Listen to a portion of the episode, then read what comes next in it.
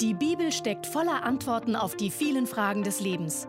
Baylis Conley hat es selbst erlebt und erklärt dir das Wort Gottes verständlich und lebensnah. Gehen wir gemeinsam zu Hiob 2, Vers 1.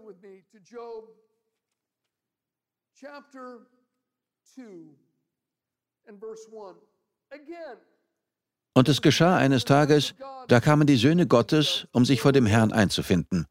Und auch der Satan kam in ihrer Mitte, um sich vor dem Herrn einzufinden. Halten wir einen Moment inne. Schauen Sie kurz her. Genau das Gleiche haben wir in Kapitel 1, Vers 6 gelesen. Wir kennen die Zeitspanne zwischen Kapitel 1, Vers 6 und Kapitel 2, Vers 1 nicht. Es wirkt nicht so, als wäre es sehr lange. Aber wenn wir es wüssten, dann wüssten wir ziemlich genau, welchen Zeitraum das ganze Buch Hiob umfasst und wie lange sein Leiden dauerte. Denn am Ende von Kapitel 1 kommen Hiobs Freunde und sitzen sieben Tage lang schweigend bei ihm. Und von Kapitel 3 bis Kapitel 42, dem letzten Kapitel des Buches, wird ein Gespräch wiedergegeben, das an einem Tag stattfand.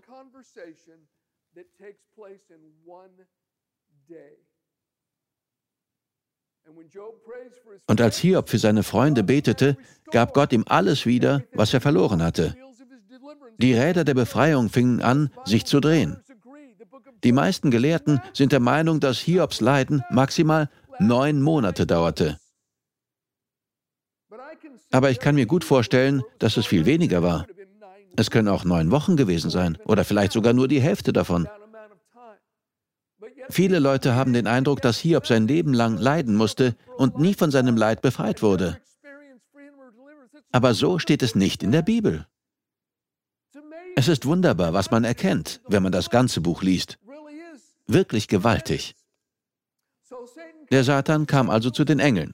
Und der Herr fragte ihn in Hiob 2, Vers 2 wieder, Und woher kommst du? Und der Satan antwortete dem Herrn und sagte, Vom Durchstreifen der Erde und vom Umherwandern auf ihr. Wir wissen ja, warum er das tut. Er sucht jemanden, den er angreifen kann. Vers 3. Und der Herr sprach zum Satan, Hast du Acht gehabt auf meinen Knecht Hiob? Hast du es auf ihn abgesehen?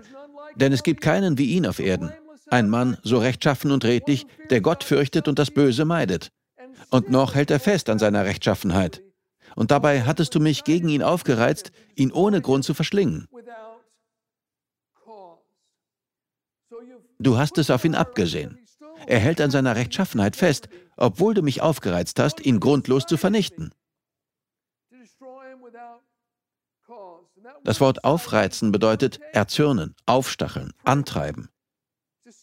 Aufreizen. Es bedeutet auch verführen oder durch Hinterlist verleiten. Es ist das gleiche Wort, das in 1. Könige 21 verwendet wird, wo es heißt, dass Isabel ihren Mann Ahab dazu verleitete, Böses zu tun.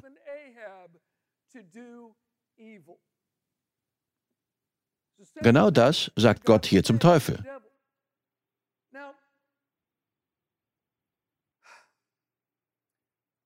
Der Teufel versucht, Gott gegen Hiob aufzustacheln. Er versucht Gott zu versuchen, Böses zu tun. Doch Jakobus 1 zufolge kann Gott nicht versucht werden, Böses zu tun. Der Teufel sagt quasi zu Gott, Hiob dient dir nur, weil du ihn segnest. Aber wenn du ihm alles wegnimmst, was er hat, wird er dir ins Gesicht fluchen.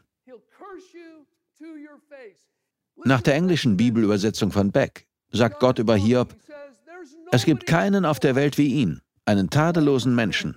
Er lebt richtig, fürchtet Gott und meidet das Böse. Er lebt immer noch tadellos. Und du versuchst mich gegen ihn aufzustacheln und ihn grundlos zu ruinieren? Die New International Readers Version sagt, Du hast versucht, mich gegen ihn aufzubringen. Du willst, dass ich ihn ohne Grund zerstöre. Aber die Message Bible formuliert es wahrscheinlich am besten. Da sagt Gott zum Teufel, du hast versucht, mich zu überlisten, damit ich ihn zerstöre. Aber es hat nicht funktioniert. Nicht Gott hat alle Diener Hiobs getötet. Nicht Gott hat Hiobs ganzen Besitz weggenommen. Wir sehen hier ganz klar, dass der Teufel es getan hat, weil die Mauer um Hiobs Besitz und seine Familie eingestürzt war. Die Mauer war zum Teil durch Hiobs Angst eingestürzt und zum Teil durch andere Faktoren.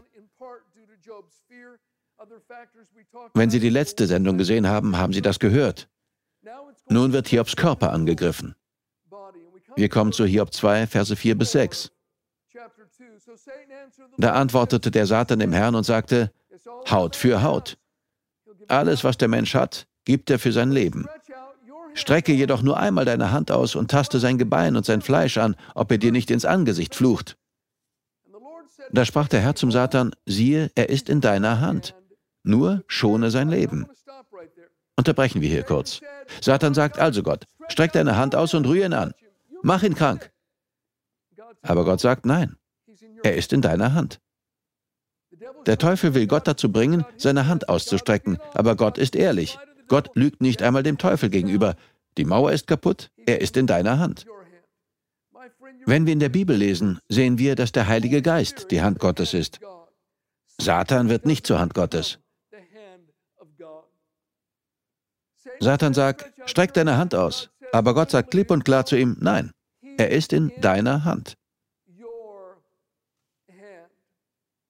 Vers 7. Und der Satan ging vom Angesicht des Herrn fort und schlug Hiob mit bösen Geschwüren, von seiner Fußsohle bis zu seinem Scheitel.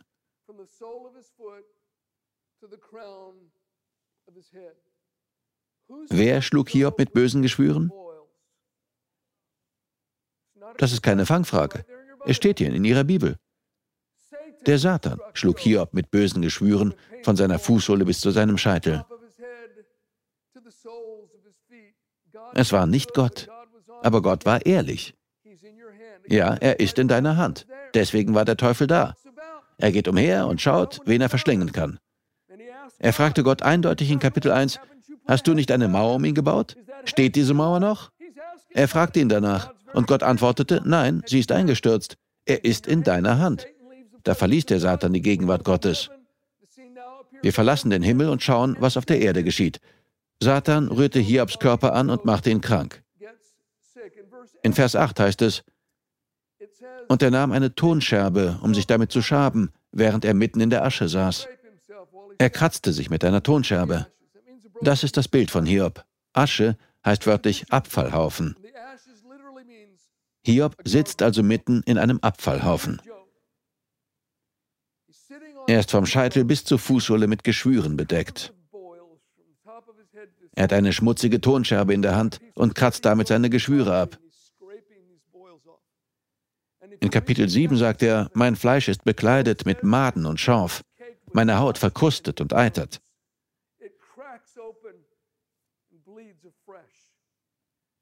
Das war das Ergebnis. Fliegen umschwirrten ihn. Er hatte Maden auf der Haut. Ein furchtbarer Anblick. Er saß also im Schmutz auf einem Abfallhaufen. Er hatte alle seine Kinder und seinen ganzen Besitz verloren. Alle seine Angestellten waren tot. Alles war weg. Das Leben, das er gehabt hatte, war weg.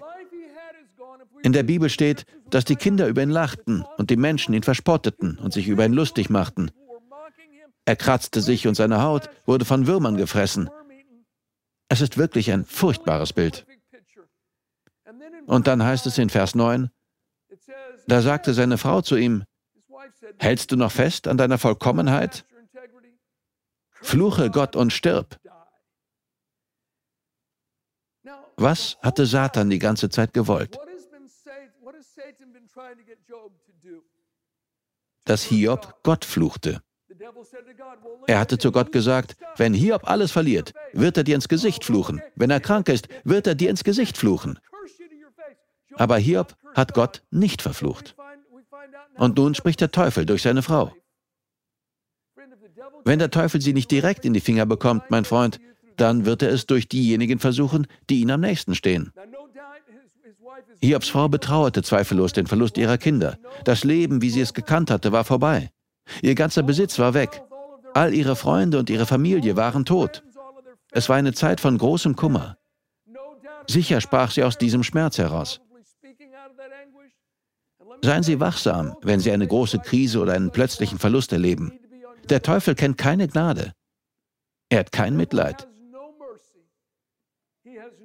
Er wird jeden Vorteil ausnutzen, den er kann. Und nun sagt Hiobs Frau genau das Gleiche, was auch der Teufel gesagt hatte. Fluche Gott, Hiob, bring es hinter dich. Vers 10. Er aber sagte zu ihr, wie eine Törichte redet, so redest auch du. Das Gute nehmen wir von Gott an, da sollten wir das Böse nicht auch annehmen? Bei all dem sündigte Hiob nicht mit seinen Lippen. Hiob dachte, all das käme von Gott. Und er sündigte mit dieser Aussage nicht, weil er es nicht besser wusste. Letztes Mal habe ich gesagt, dass Hiob in Kapitel 9 fragt, wenn all das nicht von Gott kommt, von wem dann? Wer ist dann dafür verantwortlich? Das war keine Sünde, sondern Unwissenheit. Hiob sündigte nicht mit seinen Lippen, er fluchte Gott nicht. Er wusste es nicht besser. Wir kommen zu Vers 11. Da steht, es hatten nun die drei Freunde Hiobs von all diesem Unglück gehört, das über ihn gekommen war. Da kamen sie, jeder aus seinem Ort. Eliphas von Theman und Bildert von Schuach, Bildert, der war wohl Schuhmacher, und Zophar von Nama, das mit Bildert war natürlich ein Witz. Und sie verabredeten sich, miteinander hinzugehen, um ihm ihre Teilnahme zu bekunden und ihn zu trösten. Als sie aber von fern ihre Augen erhoben, erkannten sie ihn nicht mehr. Da erhoben sie ihre Stimme und weinten, und sie zerrissen ein jeder sein Obergewand und streuten Staub himmelwärts auf ihre Häupter. Und sie saßen bei ihm auf der Erde sieben Tage und sieben Nächte lang, und keiner redete ein Wort zu ihm, denn sie sahen, dass der Schmerz sehr groß war. Seine Freunde kamen und setzten sich. Sie waren sprachlos. Sie erkannten ihn kaum wieder. Eine Woche lang sagte keiner etwas. Hiobs Gedanken veränderten sich. Er dachte, alles fing mit einem Geburtstag an. Sie haben den Geburtstag meines ältesten Sohnes gefeiert. Hätte ich nur nie Geburtstag gehabt, wäre ich nur nie geboren worden. Kapitel 3, Vers 1. Danach, Hiob öffnete den Mund. Und jetzt gerät er in Schwierigkeiten. Öffnete Hiob seinen Mund und verfluchte den Tag seiner Geburt. Und Hiob begann und sprach, Vergehen soll der Tag, an dem ich geboren wurde, und die Nacht, die sprach, ein Junge wurde empfangen.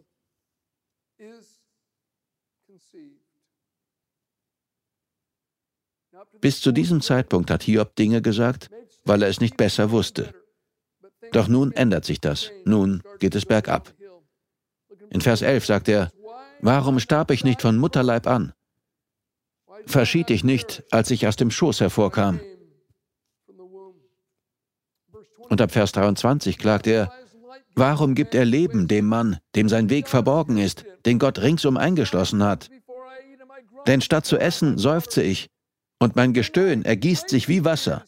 Denn das Schreckliche, das ich befürchtet habe, ist über mich gekommen, und wovor mir graute, das hat mich getroffen. Ich konnte nicht ruhen und nicht rasten, und kaum hatte ich mich erholt, so kam ein neuer Sturm über mich. Hiob hatte große Angst davor gehabt, seinen Reichtum, seine Familie und seine Gesundheit zu verlieren. Das, wovor mir graute, das hat mich getroffen. In der Bibel steht, Furcht bringt Qual. Bei Hiob gab es viel davon.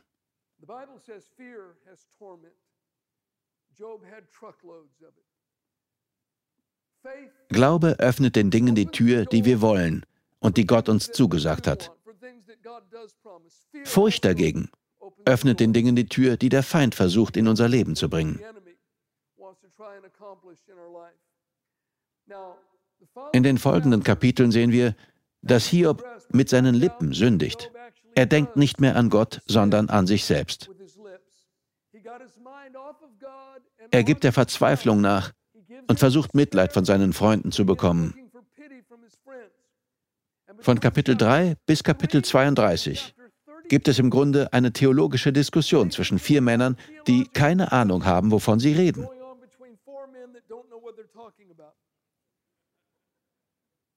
Hiobs Freunde begannen zu sprechen. Sie warfen Hiob schlimme Sünden vor. Sie sagten, deswegen bestraft Gott dich. Deswegen hat Gott deine Familie umgebracht. Deswegen sind all diese schlimmen Dinge passiert. Weil du, Hiob, ein Sünder bist.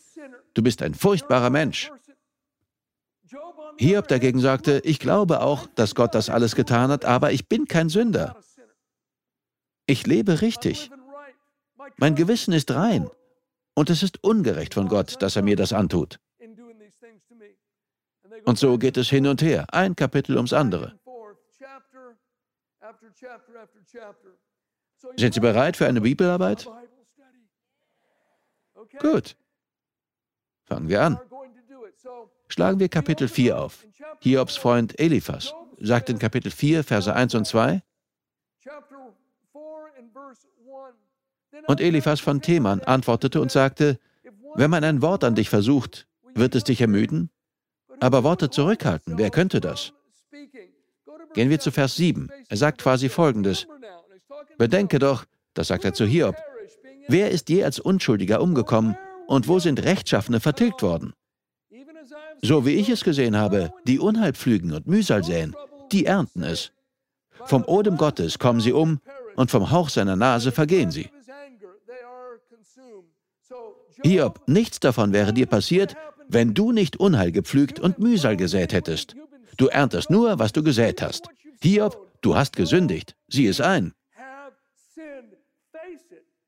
All das ist die Folge deiner bösen Taten. Und in diesem Stil redet er im ganzen vierten und fünften Kapitel weiter. Wir kommen zu Hiob 6, Verse 1 bis 4.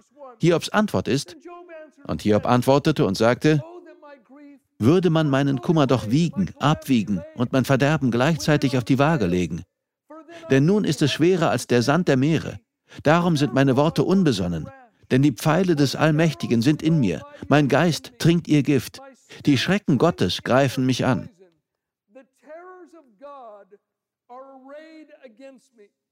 Lesen wir Vers 8 und 9 im gleichen Kapitel. Dass ich doch meine Bitte erfüllte und Gott mein Verlangen gewährte dass Gott sich dazu entschlösse, mich zu zertreten, dass er seine Hand abzöge und mich vernichtete. Würde Gott mich nur töten, damit es vorbei ist. Vers 24 und 25. Nun sagt er zu Eliphas, belehrt mich, so will ich schweigen, und macht mir klar, worin ich geirrt habe. Wie könnten aufrichtige Worte kränkend sein? Aber was weiß die Zurechtweisung von euch schon zurecht? Gut, Eliphas, wenn ich gesündigt habe, dann sag mir, was ich getan habe. Wirf mir nicht nur allgemein vor, gesündigt zu haben und dass es Gottes Strafe ist. Erkläre es mir. Sag mir, was passiert ist. Schlagen wir Hiob 7, Verse 11 bis 16 auf. In Vers 11 spricht Hiob immer noch. Er sagt, so will auch ich meinen Mund nicht zurückhalten, will reden in der Bedrängnis meines Geistes, will klagen in der Verbitterung meiner Seele. Bin ich das Meer oder ein Seeungeheuer, dass du eine Wache gegen mich aufstellst? Wenn ich sagte, mein Bett soll mich trösten, mein Lager wird meinen Kummer tragen helfen, so entmutigst du mich mit Träumen und durch Visionen schreckst du mich auf, so dass meine Seele Erstickung vorzieht, den Tod lieber hat als meine Gebeine. Ich mag nicht mehr, nicht ewig will ich leben. Lass ab von mir, meine Tage sind nur noch ein Hauch. Er sagt, Gott, lass mich in Ruhe. Warum tust du mir das an? Das ist nicht fair. Lass mich einfach sterben. Bring es zu Ende. Warum quälst du mich?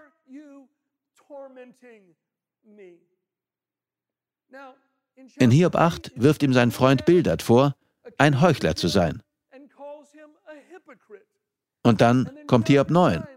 Schlagen wir es zusammen auf. In Vers 17 antwortet Hiob und erklärt, wie er sieht, was passiert ist. Er redet über Gott. Hiob 9, Verse 17 bis 20. Er, der nach mir greift im Unwetter und meine Wunden grundlos vermehrt, er erlaubt mir nicht Atem zu holen, sondern sättigt mich mit Bitterkeiten. Wenn es auf Kraft des Starken ankommt, so sagt er, siehe hier. Und wenn auf Recht, wer will mich vorladen? Wenn ich auch im Recht wäre, mein Mund würde mich verurteilen. Wäre ich auch rechtschaffen, er würde mich schuldig sprechen. In der Luther-Übersetzung sagt Hiob, ich bin unschuldig. Aber wäre ich unschuldig, so würde er mich doch schuldig sprechen. Ich bin unschuldig. In Vers 21 sagt er, Rechtschaffen bin ich. Ich kümmere mich nicht um meine Seele. Ich verachte mein Leben. Und so kommt er in Vers 22 zu dem Schluss, es ist eins. Darum sage ich, den Rechtschaffenen wie den Gottlosen vernichtet er. Gott macht keinen Unterschied. Er mordet, er tötet gute Menschen genauso wie schlechte. Für ihn macht es keinen Unterschied. Vers 23 und 24. Wenn die Geißel plötzlich tötet, so spottet er über die Verzweiflung Unschuldiger. Die Erde ist in die Hand des Gottlosen gegeben, das Angesicht ihrer Richter verhüllt er. Wenn er es nicht ist, wer sonst? Interessant. Vers 30 bis 35. Das ist seine Vorstellung von Gott. Wenn ich mich auch mit Schneewasser wüsche und meine Hände mit Lauge reinigte, dann würdest du mich in die Grube tauchen, dass sich meine eigenen Kleider vor mir ekelten. Denn er ist nicht ein Mann wie ich, dass ich ihm antworten, dass wir zusammen vor Gericht gehen könnten. Es gibt zwischen uns keinen Schiedsmann, dass er seine Hand auf uns beide legen könnte. Er nehme seine Rute von mir weg, und sein Schrecken ängstige mich nicht mehr. So will ich reden und ihn nicht fürchten, denn so steht es jetzt bei mir nicht. Hiob sagte, hätte ich nur einen Schiedsrichter, könnte ich nur zu Gott kommen und meinen Fall vortragen. Aber er ist nirgends zu finden. Er versteckt sich in den Schatten. Er sagt nichts, aber er stellt einfach meine Welt auf den Kopf. Könnte ich ihn nur treffen? Gäbe es nur einen unparteiischen Schiedsrichter, dann würde sich alles ändern. Und einige von ihnen haben bisher genauso über Gott gedacht. Er sitzt einfach im Dunkeln. Ich kann ihn nicht erreichen. Ich kann ihn nicht berühren. Und er lässt einfach all diese schlechten Dinge auf mein Leben los. Warum, Gott? Was habe ich dir getan? Mein Freund, dafür gibt es das Buch Hiob, damit Sie Antworten finden. Hiob spricht davon, dass er sich vor Gott fürchtet. Er hat eine ganz falsche Vorstellung von Gott. Als ich ein Kind war, war ich mit einem zehnjährigen Mädchen befreundet, das in einer Familie aufwuchs und in eine Kirche ging, in der man lehrte, dass es eine Sünde war, freitags Fleisch zu essen. Sie waren sogar so streng, dass sie lehrten, dass man eine Todsünde beging, wenn man freitags mit voller Absicht und ganz bewusst Fleisch aß. Eine Todsünde bedeutet, dass man dadurch verdammt wurde. Man würde die Ewigkeit in der Hölle verbringen, wenn man vor seinem Tod nicht Buße für diese Sünde tat. Dieses Mädchen war einmal mit zehn Jahren mit einer anderen Familie am Strand und sie grillten Hamburger.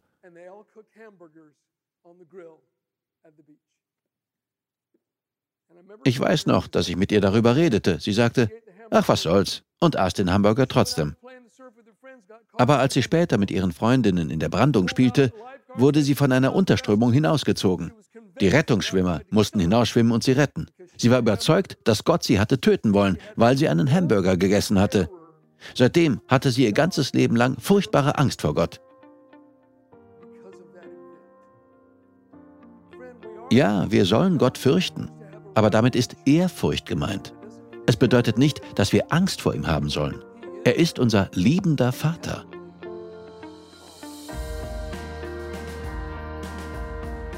Wir danken dir fürs Zuhören. Weitere Predigten sowie eine tägliche Andacht von Baylis findest du kostenlos auf baylis-conley.de.